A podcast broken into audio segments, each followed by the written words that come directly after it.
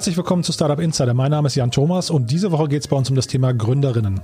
Wir möchten herausbekommen, warum wir in Deutschland so wenig Gründerinnen haben und dazu haben wir uns insgesamt diese Woche drei tolle Gesprächspartnerinnen eingeladen. Alles drei Frauen und äh, zwar zum einen eine Gründerin, dazu kommen wir später, eine Investorin und heute eine, ja, ich kann sagen, die Grand Dame der deutschen Gründerszene.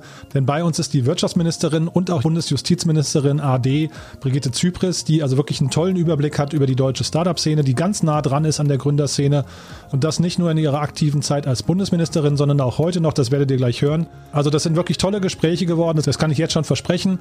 Bevor wir damit loslegen, möchte ich erstmal auf unseren Partner hinweisen. Und zwar ist das das Berliner Unternehmen Moss. Moss ist ein Berliner Fintech-Startup, das kennen die meisten von euch wahrscheinlich unter dem Namen Vanta, äh, hat sich vor kurzem umbenannt und heißt jetzt eben Moss. Und das ist eine Firmenkreditkarte, die speziell für Startups entwickelt wurde. Also da müsst ihr jetzt mal hinhören und wahrscheinlich hinterher euren Gründern oder eurem Management mal einen kurzen Hinweis geben, denn Moss hat eine ganze Menge an tollen Vorteilen.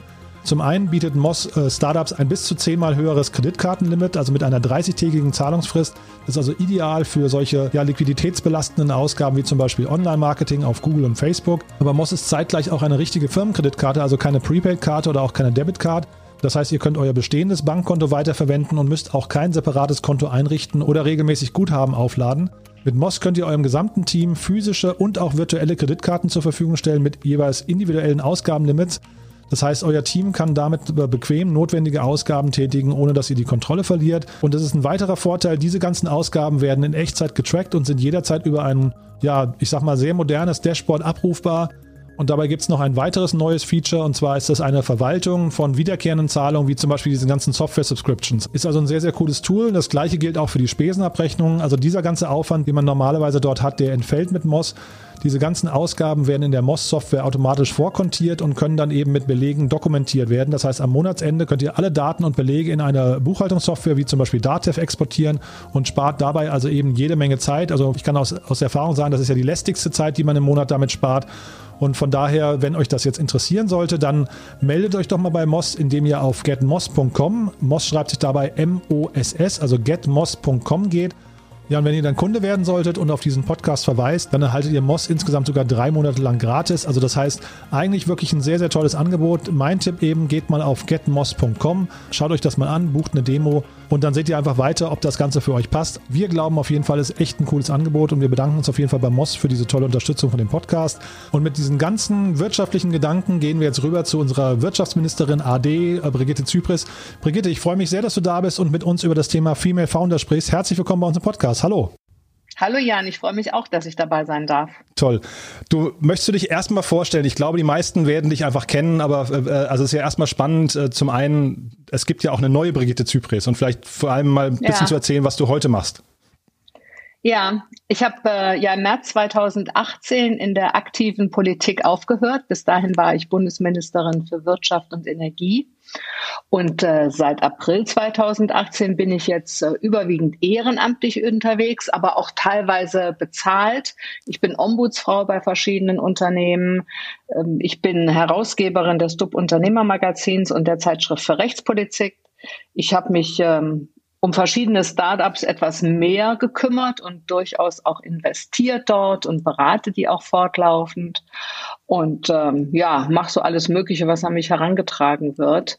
Äh, unterstütze viel Frauennetzwerke und Frauenthemen und äh, ja, bin so unterschiedlich unterwegs.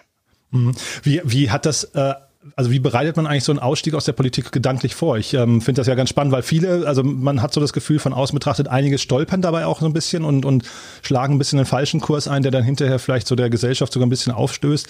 Das ist bei dir gar nicht der Fall. Du hast da einen sehr, sehr sauberen Abgang hingelegt und bist jetzt extrem aktiv in verschiedensten Positionen, wie du gerade beschrieben mhm. hast. Wie, wie formt man sowas?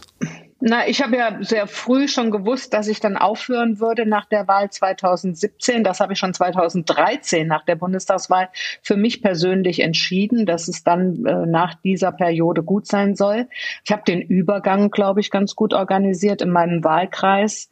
Ähm, da muss man ja auch sehen, dass die Menschen, die in der SPD arbeiten, dann da auch ähm, ja andere Leitfiguren haben, wenn sich jemand zurückzieht. Äh, das versäumen ja manche. Ich glaube, das ist mir ganz gut geglückt, sowohl eine Nachfolgerin für die Kandidatur, für das Bundestagsmandat, als auch einen Nachfolger für den Unterbezirksvorstand zu finden.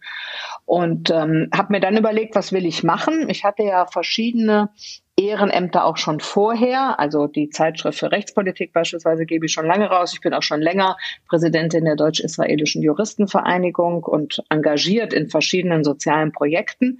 Ähm, das habe ich also schon vorher gemacht. Und dann habe ich halt überlegt, was mache ich jetzt noch zusätzlich? Und dann kamen natürlich auch Angebote von außen, die, an die ich gar nicht gedacht hatte und ähm, die ich dann wie das DUB Unternehmermagazin ähm, auch gerne angenommen habe. Mhm. Jetzt hast du eben ähm, sag mal, deine Rolle als Wirtschaftsministerin ähm, äh, hervorgehoben. Da weiß ich auch, dass der Bundesverband der deutschen Startups dich, glaube ich, schmerzlich oder schmerzlich vermissen ist wahrscheinlich falsch. Dann würde man sagen, Altmaier macht da an der Stelle keinen guten Job. Aber ähm, äh, also ich weiß auf jeden Fall, äh, Fall Florian Nöll und ich glaube mit Mirko Dragowski bist du ja jetzt gerade auch in einem Startup ähm, zumindest aktiv. Ähm, genau. Das ja. heißt, da warst du, da warst du immer sehr nah dran an der Startup-Szene. Aber bevor wir darüber sprechen, lass doch mal ganz kurz zurück. Du warst ja auch Bundesjustizministerin. Ähm, das hast du eben gerade so ein bisschen unter den Teppich gekehrt. Das war ja eigentlich der größere ja. Abschnitt bei dir, ne? Ja, ja. Ich habe ja jetzt nicht mein ganzes Leben referiert, ja. sondern nur gesagt, wo ich 2018 aufgehört mhm. habe.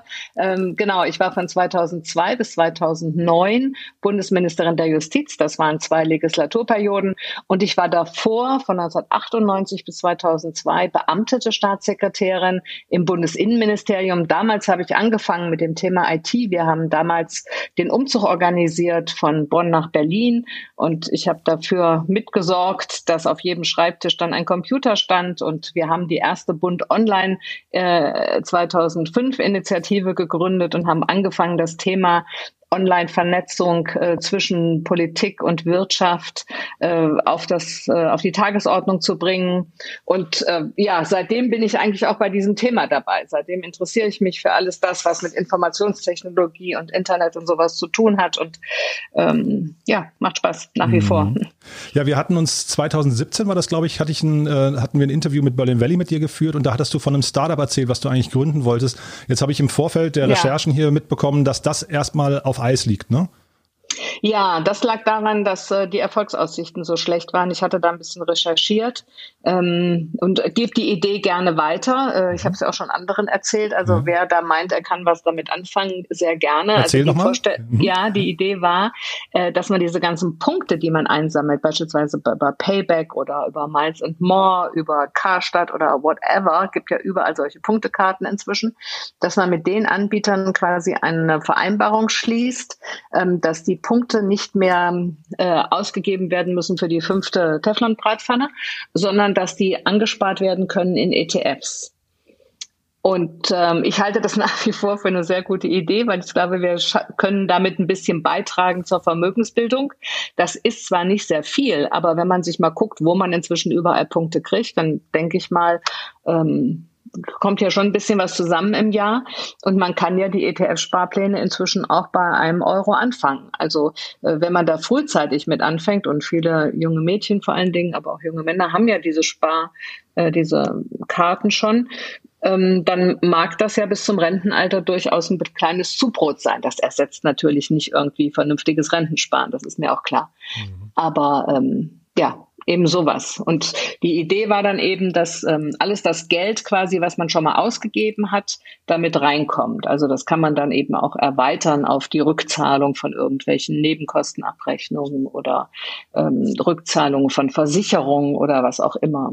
Dass man quasi das einmal ausgegebene Geld, was man schon so verschmerzt hat, äh, wenn das dann zurückkommt, dass man das dann eben gleich äh, anlegt. Mhm. Ja, ich gehe jetzt mal nicht zu, ich finde die Idee total charmant. Ich gehe jetzt nicht zu sehr auf die äh, hinter, hinterliegende Idee ein oder den, die Befürchtung vielleicht, dass die Renten nicht sicher sein könnten. Darf, nee, nee, nee, das hat damit nichts zu tun. Die Renten sind ja sicher. Okay. Sie sind nur nicht mehr hoch genug. Okay. Ja, ich wollte Also eben, Sie sind auf einem niedrigeren Niveau sicher. Das will ich überhaupt gar nicht in Abrede stellen. Das mhm. war völlig klar. Aber es ist ja schon lange klar, das haben wir ja schon mit der ersten Regierung Schröder damals gemacht, als die Riester-Rente äh, ins Leben gerufen wurde. Da war schon klar, dass die, die reine Rentenversicherung nicht mehr ausreicht, um den Lebensstandard zu halten. Und deswegen muss jeder nebenbei noch was sparen. Und da gibt es eben die unterschiedlichsten Modelle. Und das könnte vielleicht ein weiterer Baustein unter mehreren sein. Mhm. Ich ähm, hatte dir im Vorfeld auch gesagt, das ist kein politischer Podcast hier. Trotzdem habe ich gedacht, wenn wir jetzt, wenn ich jetzt die Gelegenheit habe, mit dir zu sprechen, dann vielleicht trotzdem mal, es ist ja ein ganz bizarres Jahr, das ist ja ein Jahr, das wir alle nicht vergessen werden. Ähm, wie, wie ist denn der Zustand der Gesellschaft aus deiner Sicht? Also das zumindest mal gefragt zu haben, äh, ohne zu sagen, macht die Politik einen guten Job oder nicht. Ich glaube, da wollen wir alle nicht in deren Haut stecken. Aber man sieht ja jetzt auch gerade das Thema Wirtschaft. Also ist ja jetzt plötzlich in jedem Kopf angekommen, weil Wirtschaft plötzlich so ins Zentrum gerückt ist und so mhm. Gesellschaft versus Wirtschaft oder, oder in Kooperation Hand in Hand mit Wirtschaft. Ne? Hast du ich ja. glaube eher letzteres. Ne? Mhm. Also ich meine, ich fand es schon beeindruckend zu sehen, wie die Menschen Solidarität geübt haben. Noch sehr viel mehr, glaube ich, im ersten Lockdown als mhm. jetzt in diesem Lockdown Light. Aber trotzdem, also hier wenigstens, wo ich in Berlin wohne, in Friedenau, da funktioniert es nach wie vor, dass die Menschen in ihren Kneipen rechts und links das Essen kaufen und äh, mhm. äh, damit die Gaststätten unterstützen und dazu beitragen, dass sie nicht schließen müssen. Also ich finde, da gibt es doch eine große Solidaritätswelle und ähm, ich bin ja auch seit einigen Jahren bei nebenan.de engagiert und die machen ja auch ganz viel gerade mit äh, Gutscheinkaufmöglichkeiten äh, zur Unterstützung von lokalen Geschäften und sowas. Also da finde ich, geht's eigentlich ganz gut. Es ist aber ein gewisser Prozentsatz in dieser Gesellschaft eben einfach, der sich äh, verweigert. Der, aber das haben wir natürlich im Grunde schon schon länger, aber das wird jetzt auch noch mal sichtbarer äh, mit diesen Menschen, die behaupten, es gäbe gar kein Corona und ähnliches mehr. Ähm, und ich denke, mit so einem bestimmten Prozentsatz muss jede Gesellschaft leben. Ich würde mir manchmal freuen, äh, ich würde mich freuen, wenn sie etwas weniger öffentliche Wirksamkeit erzielen würden. Also mich äh, regt das immer ein bisschen auf, dass ähm, jeder meint, er muss dann auch noch über die letzte äh, Querdenker-Demo mit irgendwelchen 200 Leuten berichten. Das brauchen wir ehrlich gesagt nicht. Äh, das kann man auch einfach mal lassen. Äh, reicht, wenn die Großen berichtet werden, das ist völlig klar. Darüber muss man reden und man muss auch über die Themen reden, die dahinter liegen. Aber man muss den Leuten auch nicht eine unnötige Aufmerksamkeit geben. Ist vielleicht, äh, sag mal, das fehlende Geschäftsmodell der vierten Säule im Staat, ne? Das habe ich nicht ganz verstanden. Eben. Naja, also das sind ja, die Medien sind ja eigentlich so das, das vierte, äh, die vierte so, Säule im Staat, ja. ne? Und die haben ja, also das bröckelt ja das Geschäftsmodell, von daher sind sie halt so aufmerksamkeitshaschend quasi. Also viele brauchen halt diese Clickbaits äh, und sprechen wahrscheinlich deswegen auch über solche Themen. Ja, aber man kann diese Klicks ja auch anders erzeugen. Mhm. Also es gibt ja auch die Möglichkeit, beispielsweise gute Sachen und, äh, und wunderschöne Erlebnisse äh, so aufzubereiten, mhm. dass die Leute ein Interesse haben, das zu lesen. Mhm. Äh, so ist es ja nicht. Ja, wobei ich mich auch tatsächlich immer frage, ist es jetzt eigentlich sogar toll, dass wir darüber berichten und dass es sowas überhaupt gibt? Also diese Querdenker-Demos, ne, dass sowas stattfinden kann, ist ja eigentlich eine Stärke der Gesellschaft und nicht, nicht eine Schwäche. Ja. Das, ne? Ja, auf alle Fälle, natürlich. Das hält die Demokratie aus, das ist schon so. Mhm. Aber trotzdem, es zeigt eben auch, dass wir gucken müssen, dass wir ähm, die Demokratie zusammenhalten, dass wir miteinander reden, dass, äh, dass der Diskurs nicht völlig abflaut. Das ist natürlich schwierig, mit solchen Leuten zu reden. Wenn ich mir das so überlege, denke ich auch, naja gut, was soll ich denen noch sagen? Die sind sowieso festgelegt. Mhm. Aber da sind ja viele an den Rändern eben auch dabei, die nicht festgelegt sind und ähm, die vielleicht ganz andere Motivationen haben. Und das muss, muss man natürlich immer wieder probieren, wenn man sie denn trifft. Ich treffe sie ja gar nicht, das muss ich auch mal dazu sagen. Mhm. Ich meine, ich komme mit so Leuten ja gar nicht in Kontakt. ja, du, ja, ist wollen, ja so. Ja, ja, nee, ver verstehe ich total. Wir wollen ja auch eigentlich. Ja nicht dahin, und um, den, um mit denen zu reden. ja, nee, also ich, ich glaube, äh, da wird auch genug gesprochen. Ich glaube, da muss man jetzt nicht mhm. den Diskurs noch, noch vertiefen. Ähm, es, aber es, ich finde es, wie gesagt, also manchmal versuche ich mir einfach einzureden, mhm. es ist eine Stärke und deswegen muss man sie einfach machen lassen, in der Hoffnung, dass das keine Superspreader-Events werden. Das ist ja so ein bisschen das, das Problem bei der ganzen Geschichte, glaube ich. Du, ich wollte einmal mhm. noch mal kurz äh, deine Rolle als Justizministerin, das finde ich spannend ähm, mhm. und wollte mal deinen Blick fragen. Wir hatten in der letzten, in den letzten zwei Wochen hatten wir hier zwei Gründer von sogenannten Legal Tech Startups äh, im, im, Podcast. Ja. Und da war Wen so, ähm, da hatte ich zum einen den Daniel Halmer von Conny, also die, die hießen ursprünglich weniger Miete.de, glaube ich, und äh, machen so, jetzt, mh. jetzt Conny, ähm, also machen größeres Rad auf gerade und dann den Benedikt Quarch von äh, Right Now. Ähm, mhm. aus, aus Köln, glaube ich, oder Düsseldorf. Ne, Düsseldorf, glaube ja, ich. Ja, die ja. kenne ich, weil ja. ich bei dem VW-Abwicklung beteiligt war jetzt. Ah, bei ja. der Musterfeststellungsklage. Ach ja, okay, dann weiß ich gar nicht, ob du jetzt befangen bist oder nicht, aber ich wollte dich eigentlich nur mal nee, nee. so allgemein fragen, was, was deine Perspektive, das interessiert dich ja wahrscheinlich auch, äh, weil da viel zum Beispiel so eine spannende Aussage, dass eigentlich Gesetzestexte nur Code sind, der quasi übersetzt werden muss in Maschinen und dann Maschinen immer mehr in der Lage sind, so Rechtsprechungsthemen oder Teile davon zu übernehmen. Äh, wie sehr ist der Beruf des Richters in Gefahr?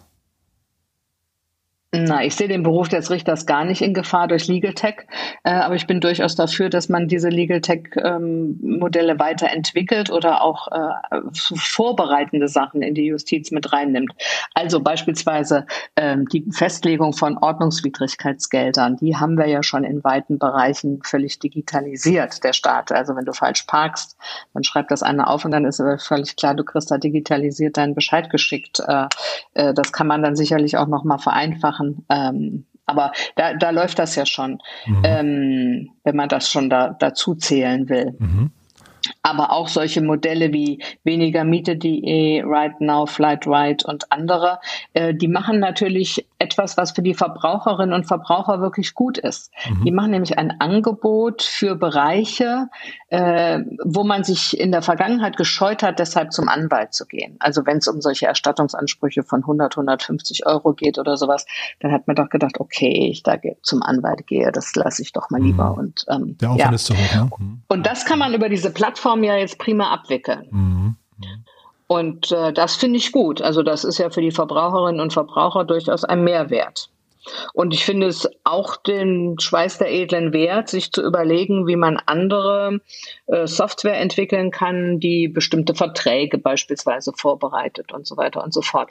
Aber was für meine Begriffe bleiben wird, und das ist, glaube ich, bei der Juristerei nicht anders zu bewerten als bei der Medizin auch, die Software kann Vorschläge machen, keine Vorauswahl treffen, aber die letztendliche Bewertung, also beispielsweise bei einer Strafmaßbestimmung, das Einbeziehen des Vorlebens des Angeklagten ähm, und eventuell strafmildernder Umstände, die in der Gerichtsverhandlung rausgekommen sind, das muss dann doch den Menschen vorbehalten bleiben. Genauso wie in der Medizin der Arzt äh, das Blutbild bewerten lassen kann von IBM Watson, aber die Frage, welche Therapie man am besten macht, die bespricht man ja dann doch mit dem Patienten, wenn es mehr als eine Möglichkeit gibt. Mhm.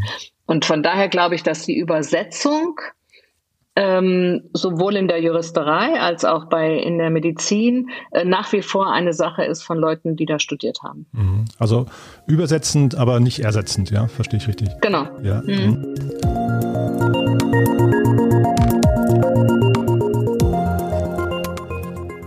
Ja, und bevor wir gleich richtig einsteigen ins Thema Female Founders und die Ursachen, warum wir zu wenig weibliche Gründerinnen haben, Nochmal eine ganz kurze Ankündigung. Und zwar möchte ich hinweisen auf ein tolles Event, was von Vira veranstaltet wird. Ich weiß nicht, Vira kennt ihr wahrscheinlich. Das ist ja der Open Innovation Hub von Telefonica. Und die haben ein ganz tolles Event und das ist schon morgen am 9. Dezember. Ähm, müsst ihr euch unbedingt mal anschauen. Und zwar ist das The Funding Cocktail. Das ist eine virtuelle Konferenz mit Startups, Deutschlands führenden Investoren und ganz, ganz vielen großen Corporates. Ist also sehr, sehr interessant zum digitalen Networken.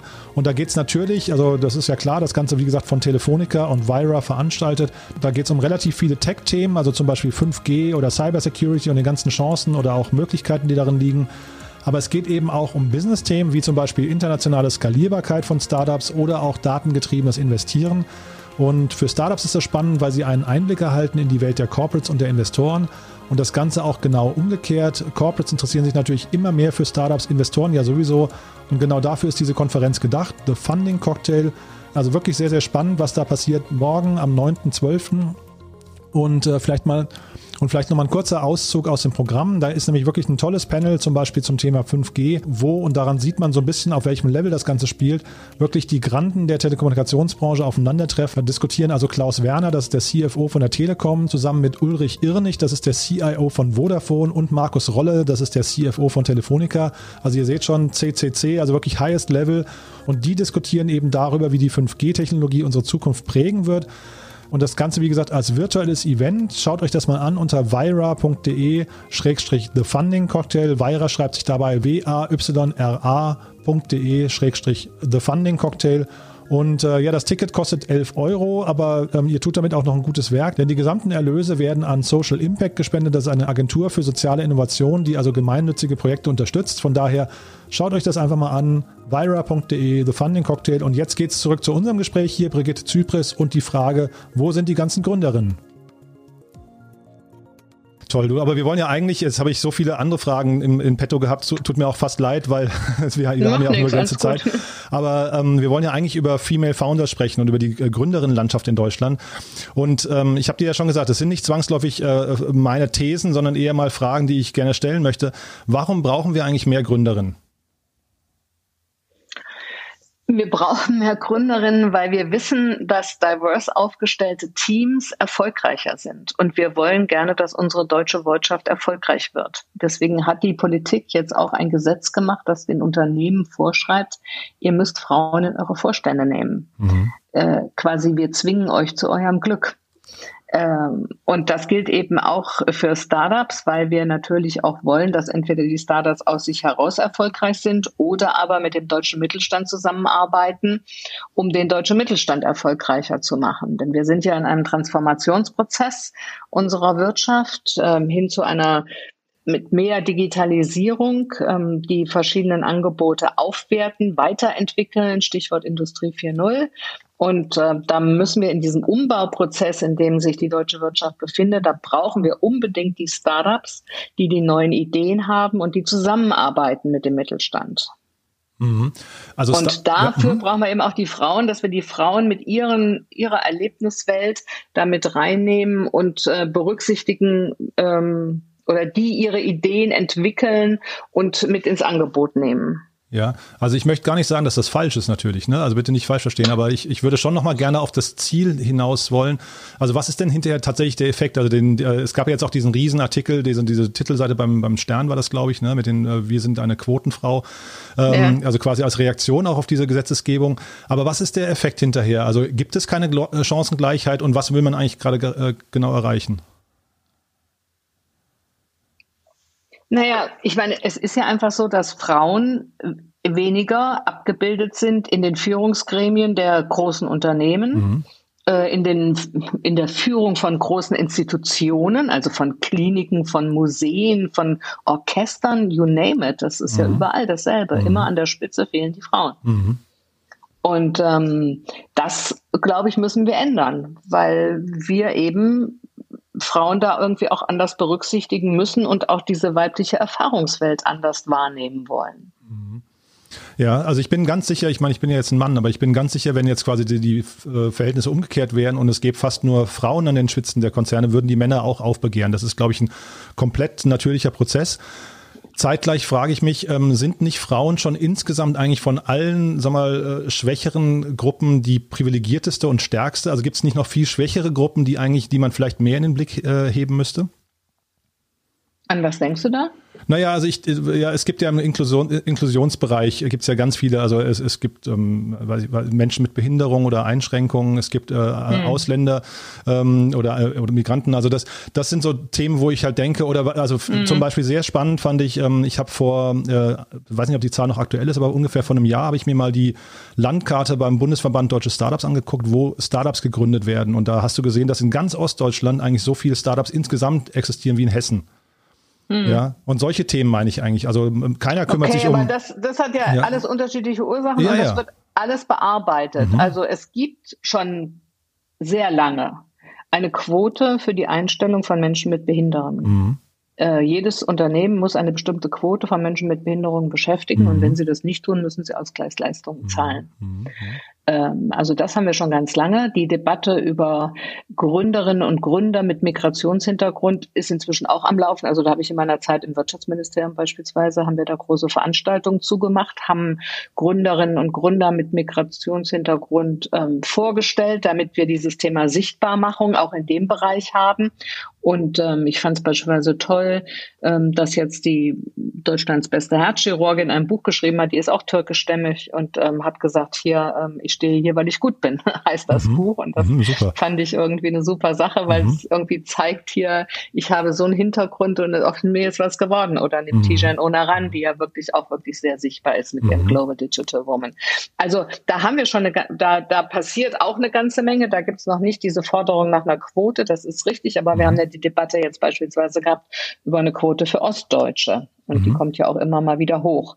Mhm. Die Tatsache, dass in Ostdeutschland so wenig Gründungen sind, das hängt wiederum mit den Universitäten zusammen für meine Begriffe. Mhm. Weil wir haben ja das Phänomen, ähm, so ist ja auch das Valley entstanden mal, dass sich rund um die Universitäten die Gründer äh, abspielen. Und deswegen haben wir solche Hotspots in München, in Aachen, in Darmstadt, in Frankfurt mhm. ähm, und so weiter das, das hängt damit zusammen und da müsste man, glaube ich, diesen Bereich in Ostdeutschland noch stärker ausbauen. Mhm. Und ist es aber tatsächlich, du sprachst ja gerade von einem Gesetz, was auf den Weg gebracht wurde, ist es hinterher Aufgabe des Gesetzgebers, diese Dinge zu lösen? Oder also dann würde ich halt eben fragen, wie weit muss so eine Quote gehen? Man würde ja auch jetzt nicht sagen, Radios mhm. sollen irgendwie 50 Prozent Musik von Frauen spiel, äh, spielen oder im Fußball bringen wir jetzt Männer und Frauen zusammen oder so. Also wir trennen ja in anderen Bereichen relativ logisch und da ist das für uns selbstverständlich und da geht es irgendwie nach, nach Talent Trend. Und jetzt hier habe ich so das Gefühl, man möchte mit der Brechstange erstmal etwas durchsetzen. Ich will jetzt gar nicht sagen, dass das falsch ist. Ich möchte nur verstehen, wie weitreichend ist das?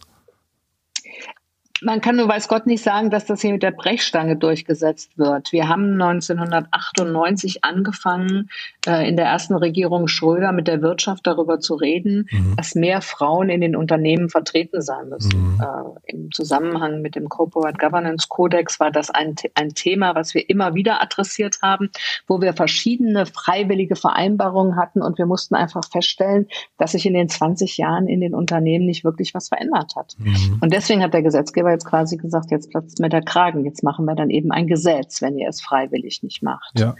Ähm, also da, glaube ich, kann man sagen, ähm, dass das schon dann eine Reaktion ist, die ihren Hintergrund hat. Also eigentlich, wenn man, man hat ein Angebot gemacht, das freiwillig zu lösen, das wurde nicht angenommen. Genau. Dann, ja. Es ist natürlich immer viel besser, wenn eine Gesellschaft äh, von sich aus freiwillig dafür sorgt, dass alle in der Gesellschaft beteiligt sind und dass das Zusammenleben friedlich und im, zum Wohle aller stattfindet. Total. Das ist ja, mhm. das gilt ja für alle Bereiche. Mhm. Also ich bräuchte auch keine Straßenverkehrsregeln, wenn die Leute aufeinander Rücksicht nehmen würden. Tun sie aber nicht. Mhm. So, also deswegen muss ich es eben regeln. Mhm. Und so ist das eben bei vielen anderen Themen auch. Und das gilt hier auch. Äh, wir haben lange gesagt, guck mal, es macht doch Sinn, das zu machen. Es ist erstens vernünftig, weil wir wissenschaftliche Untersuchungen haben, die belegen, dass diverse Teams besser sind. Und das gilt ja für die Digitalisierung noch mal mehr. Und jetzt macht es doch. Und wenn dann eben nichts passiert, dann muss man irgendwann mal sagen, jetzt brauchen wir dann halt eine gesetzliche Regelung. Mhm. Und kennst du denn oder hast du eine Idee, was so die wichtigsten Ursachen sind, warum dieses Angebot nicht angenommen wurde? Also das ist ja eigentlich, wie, wie du gerade schon sagst, ist ja so ein bisschen auch Versagen der Unternehmen dann, dass man plötzlich auf dieses ja. Gesetz warten muss.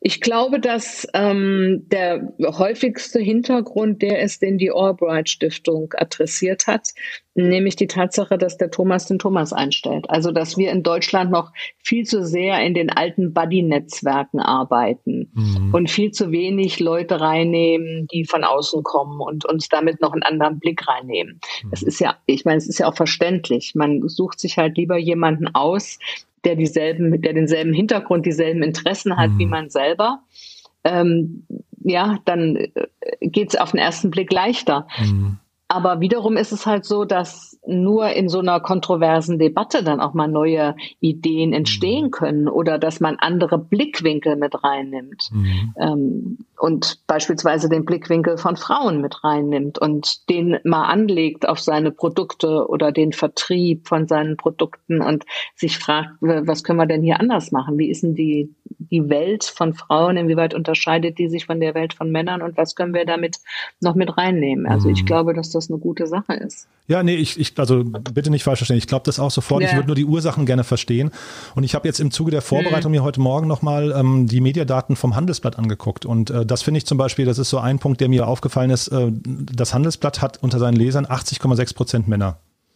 Mhm. Ähm, und wir haben ja auch diese MINT-Kurse in Deutschland, die ja auch, glaube ich, primär, also da, da gehen immer mehr Mädchen äh, oder beschäftigen sich damit oder können sich mhm. vorstellen, dies, das zu studieren oder die zu belegen. Aber das ist ja auch noch, äh, sag mal, unterrepräsentiert. Und da frage ich mich, ist die Vorbereitung und die Interessenslage von Frauen vielleicht auch einfach eine andere? Ja, ähm, also nach allem, was man weiß, ist es ja so, dass sich das in der Pubertät auseinanderdividiert. Also, dass Mädels genau dasselbe Interesse haben wie Jungs, um zu wissen, was funktioniert wie, wenn sie Kinder sind.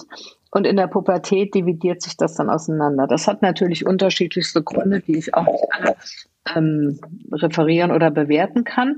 Ähm, aber deswegen gibt es ja beispielsweise auch die Überlegung zu sagen, wir müssen die Mädchen wieder getrennt in den naturwissenschaftlichen Fächern unterrichten, weil das erfolgreicher ist. Und da gibt es ja auch verschiedene Untersuchungen schon drüber, ähm, ob das damit zusammenhängt. Und ich glaube, das äh, wird man wahrscheinlich so sagen müssen. Mhm. Ähm, ich denke nicht, dass es grundsätzlich ein anderes Interesse ist. Ich glaube, es hat viel mit dem zu tun, was noch so vermittelt wird an dem, was für was für die Frauen ist, in Anführungszeichen.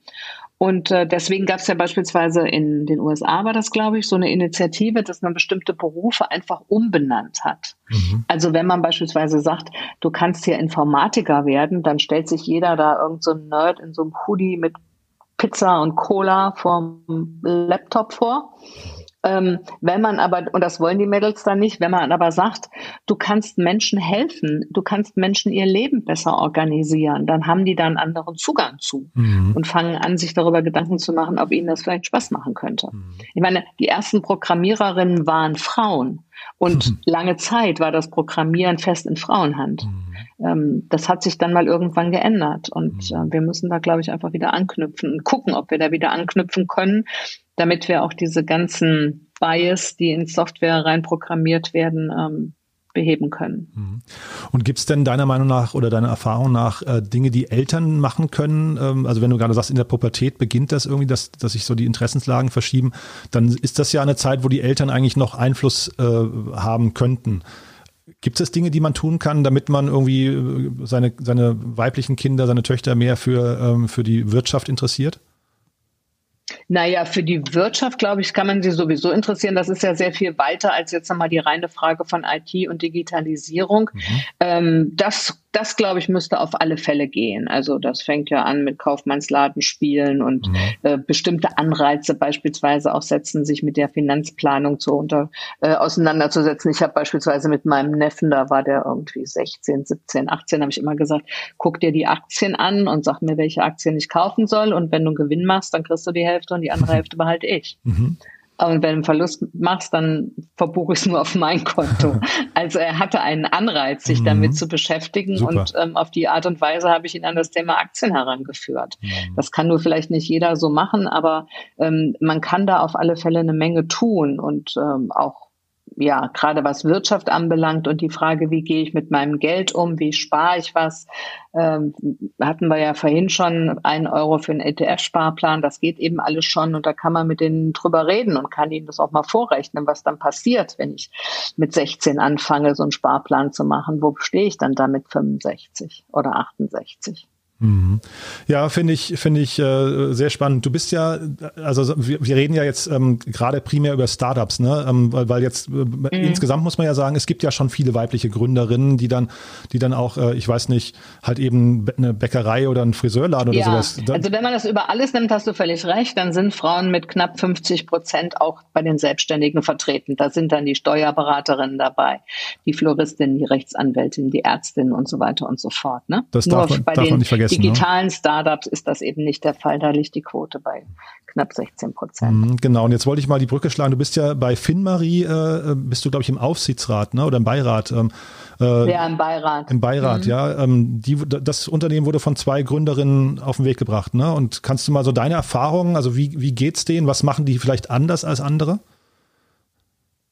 Naja, das ist ja jetzt ein Unternehmen, das ist von Frauen gegründet worden und richtet sich ganz überwiegend auch an Frauen und mhm. will Frauen eben aufmerksam machen auf die Finanzen. Mhm. Weil die Idee, die dahinter steckt, ist eben die zu sagen, Frauen müssen sich um ihr Geld selber kümmern. Äh, und dafür müssen sie ein bestimmtes Wissen mal haben. Und äh, das versuchen die zu vermitteln und auch äh, ange also darzustellen, was kann man machen, um ähm, da seine eigene Mitaltersvorsorge zu zu generieren oder einfach eben auch zu sparen auf eine größere Urlaubsreise oder was auch immer. Also das ist ja ein sehr breiter Ansatz. Mhm. Äh, und da gibt's ja auch inzwischen verschiedene Startups, die das machen. Das, der Bereich ist inzwischen, glaube ich, ganz gut abgedeckt. Mhm. Aber trotzdem, immer noch, also heute Morgen hat mir ein junges Mädel geschrieben, äh, ja, sie wüsste gar nicht, ob sie eine Steuererklärung machen müsste oder nicht. Und wenn, dann müsste sie auch gar nicht, wie das geht. Also wo ich irgendwie denke, man muss da ähm, schon noch breit äh, aufklären und erklären, was heißt, natürlich lohnt sich eine Steuererklärung zu machen und es gibt Elster und das geht auch ganz einfach mhm. und jetzt guck dir das doch mal an und mach das mal, weil mhm. im Zweifel gewinnst du, verlieren kannst du nichts. Mhm. Und du hast gerade eben bei FinMarie hast du gesagt, von Frauen für Frauen und äh, das wollte ich nochmal kurz ansprechen. Ich habe so das von außen betrachtet das Gefühl, dass diese Female Founders, dass das eben auch so ein bisschen so ein, so ein geschlossener Club wird, ne? dass da eben also Frauen sich eben um Frauen äh, bemühen und äh, Edition mhm. F oder, oder auch Tijen hast du gerade angesprochen, die jetzt einen Fonds gründet, nur für Frauen. Also was bestimmt auch Sinn machen kann. Also da war so die Headline, mhm. glaube ich, mehr Investorinnen gleich mehr Gründerinnen, fand ich irgendwie total logisch, auch wenn ich nicht weiß, ob es vielversprechend ist. Ja. Aber ist das mhm. eine geschlossene Gesellschaft? Ist das richtig oder würde man nicht eher das Ganze öffnen? Also äh, ich wäre unbedingt dafür, das nicht als geschlossene Gesellschaft zu begreifen und Tijan auch, so wie ich sie kenne. Also das, glaube ich, ist nicht, nicht grundsätzlich die Idee. Ähm, da sind wir schon der Auffassung, wir schaffen das ja ohne Männer gar nicht. Also im Moment ist die Situation ja so, wenn du beispielsweise in der Wirtschaft, wenn da sind die Männer an den Entscheidungshebeln und wenn die nicht bereit sind, Frauen einzustellen, dann wird das nichts. Hm? Also mhm. deswegen braucht man Frauen und äh, glücklicherweise gibt es ja jetzt hinreichend viele Männer, die sich als Feministin bezeichnen. äh, ich hoffe, sie handeln auch entsprechend und sagen es nicht nur, denn das wäre dann schon Voraussetzung dafür. Also äh, heißt ganz klar, ähm, alles, was so homogen ist, ist nicht so richtig gut. Und deswegen ist schon, bleibt dabei, diverse aufgestellte Teams sind gut und das sind Männer und Frauen, aber das sind eben auch Menschen aus unterschiedlicher Herkunft oder mit unterschiedlichem Religionshintergrund. Da gibt es ja ganz viel, was man da zu berücksichtigen hat und äh, nur wenn man möglichst bunt ist und viele Erfahrungen mit einbringt, dann kann es gut werden. Richtig gut werden. du dann, also aus meiner Sicht sind wir eigentlich durch. Äh, haben wir denn, haben wir denn was Wichtiges vergessen? Hm, nee, ich meine, wir können da jetzt noch locker dran weiterreden. Klar, Was muss klar. der Staat noch machen, um die Frauen nach vorne zu bringen oder sowas? Aber das kann man auch lassen. Also ich finde, war jetzt eigentlich schon ganz rund. Ja, du, dann würde ich gerne zum Schluss nochmal, wir haben ja jetzt die Vorweihnachtszeit und du bist ja auch sozial ziemlich, ziemlich stark engagiert, ähm, zumindest nach meinem, nach meinen Recherchen. Ich weiß nicht, was davon jetzt ja. alles noch aktuell ist. Gibt es denn ein, zwei Projekte, die du den Hörern vielleicht gerne ans Herz legen möchtest, um zu sagen, statt Schokolade und Plätzchen oder statt teuren Geschenken, lieber mal hier hingucken und vielleicht äh, ein, zwei Euro dahin spenden? Ja, das würde ich sehr gerne machen. Das Projekt, was ich seit vielen Jahren unterstütze, heißt Masifunde. Masifunde ist äh, eine afrikanische Sprache und heißt Lass mich lernen.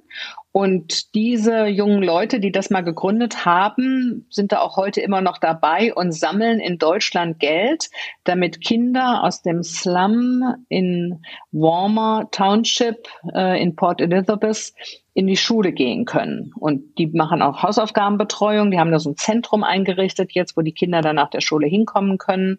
Ähm, jeden Morgen kriegen sie ihr Busgeld, äh, damit sie heil in die Schule kommen und wieder zurück und so. Das, also das ist, finde ich, eine tolle Initiative. Man muss ja in Südafrika ein bisschen Schulgeld bezahlen und man braucht eine Schuluniform. Also das kostet alles was.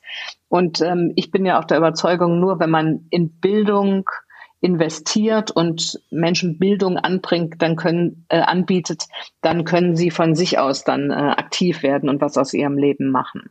Äh, deswegen habe ich dieses ähm, diese jungen Leute von Anfang an unterstützt und ich glaube, wir sind jetzt 16 Jahre oder sowas dabei.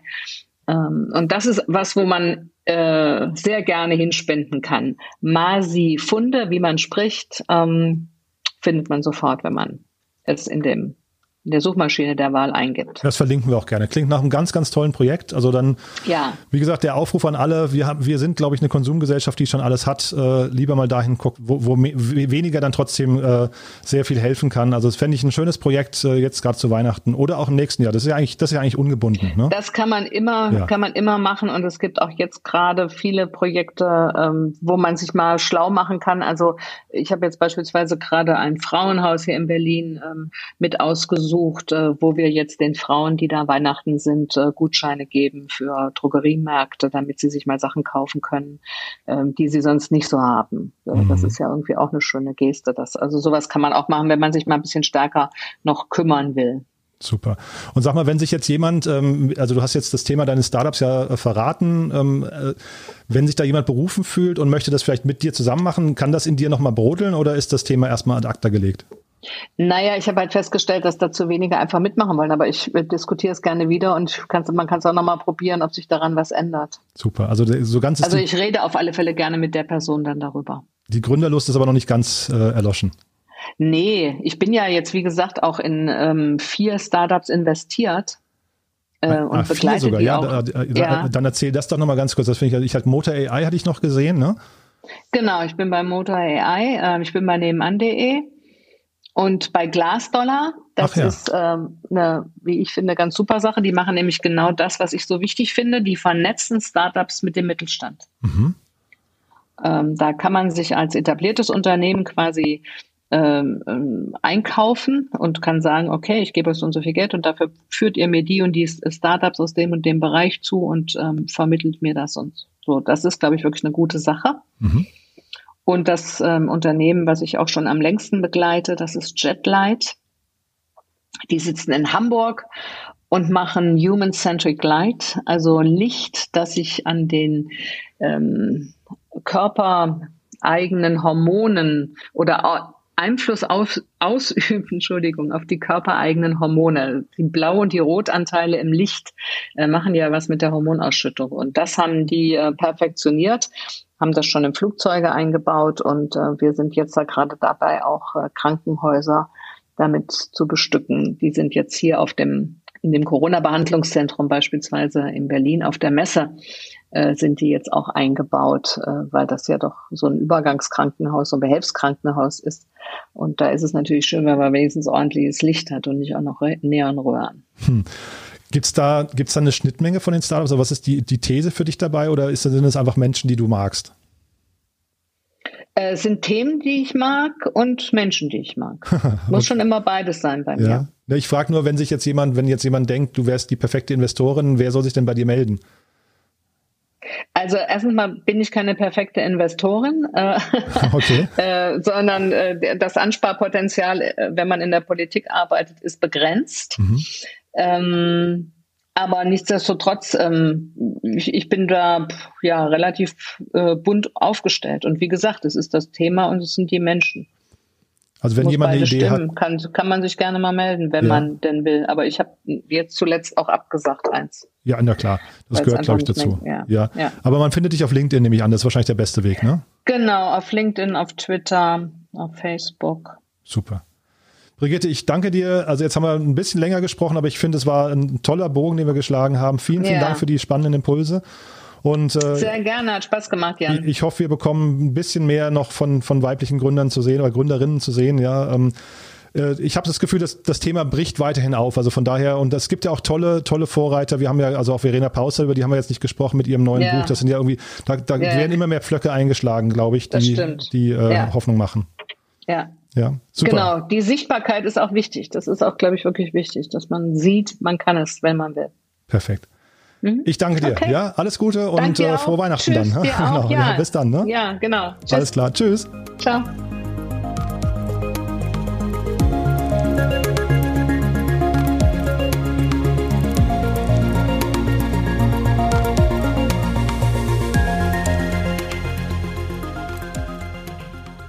Ja, das war Brigitte Zypris und äh, ja, vielen Dank. Das war ein tolles Gespräch, finde ich. Äh, viele schöne Impulse dabei gewesen, tolle Antworten und ich hoffe, ein kleiner Beitrag zu der Frage, wo sind die ganzen Gründerinnen? Warum haben wir so wenig davon? Äh, da, da müsste es doch viel, viel mehr geben. Äh, rein rechnerisch gibt es ungefähr 50 Prozent Frauen in Deutschland. Wo sind also die ganzen Gründerinnen? Das also als erster kleiner Beitrag. Am Donnerstag machen wir weiter. Ich habe ja gesagt, wir haben zum einen die politische Seite, das war heute. Dann kommt die Investoren und zwar Dagmar Bottenbruch, äh, ist eine ganz tolle Frau, muss ich sagen, mit der es wirklich Spaß gemacht hat, über das Thema äh, Female Founders zu sprechen, die auch sehr unvoreingenommen und unprätentiös darüber spricht, extrem erfolgreich ist und finde ich sehr klar sortierte Gedanken hat. Also von daher ein tolles Gespräch, solltet ihr euch auf keinen Fall entgehen lassen. Und am Samstag spreche ich dann mit Janina Mütze, die kennt ihr aus diesem Podcast hier von Civey und die wird uns mal erklären, wie das so ist als Gründerin, wenn man also Familie und Startup unter einen Hut bringen muss. Ähm, wo liegen da die Herausforderungen? Und die hat natürlich auch ihren eigenen Blick auf das ganze Thema. Also von daher, ich freue mich wirklich, dass wir das Thema mal aufarbeiten. Finale Antworten werden wir dabei nicht liefern können, aber vielleicht ein paar schöne Impulse. Von daher, ja, gebt uns gerne Feedback. Wir freuen uns drauf. Wir freuen uns immer über über Bewertungen bei iTunes und ihr wisst ja auch, wir haben eine tolle Kooperation mit Review Forest. Das ist ein tolles Startup hier aus Berlin. Für jede Bewertung auf iTunes pflanzen wir mit äh, Review Forest zusammen einen Baum in Mexiko mit eurem Namen dran. Das heißt, am besten jetzt mal schnell auf iTunes rübergehen und kurz hinterlassen, wie euch der Podcast gefällt. Und äh, ja, dann sagen wir schon mal Danke und wir hören uns wieder am Donnerstag und dann, wie gesagt, mit Dagmar Bottenbruch und Teil 2 der Antworten auf die Frage, wo sind die ganzen Gründerinnen. Also, bis dahin, alles Gute und tschüss.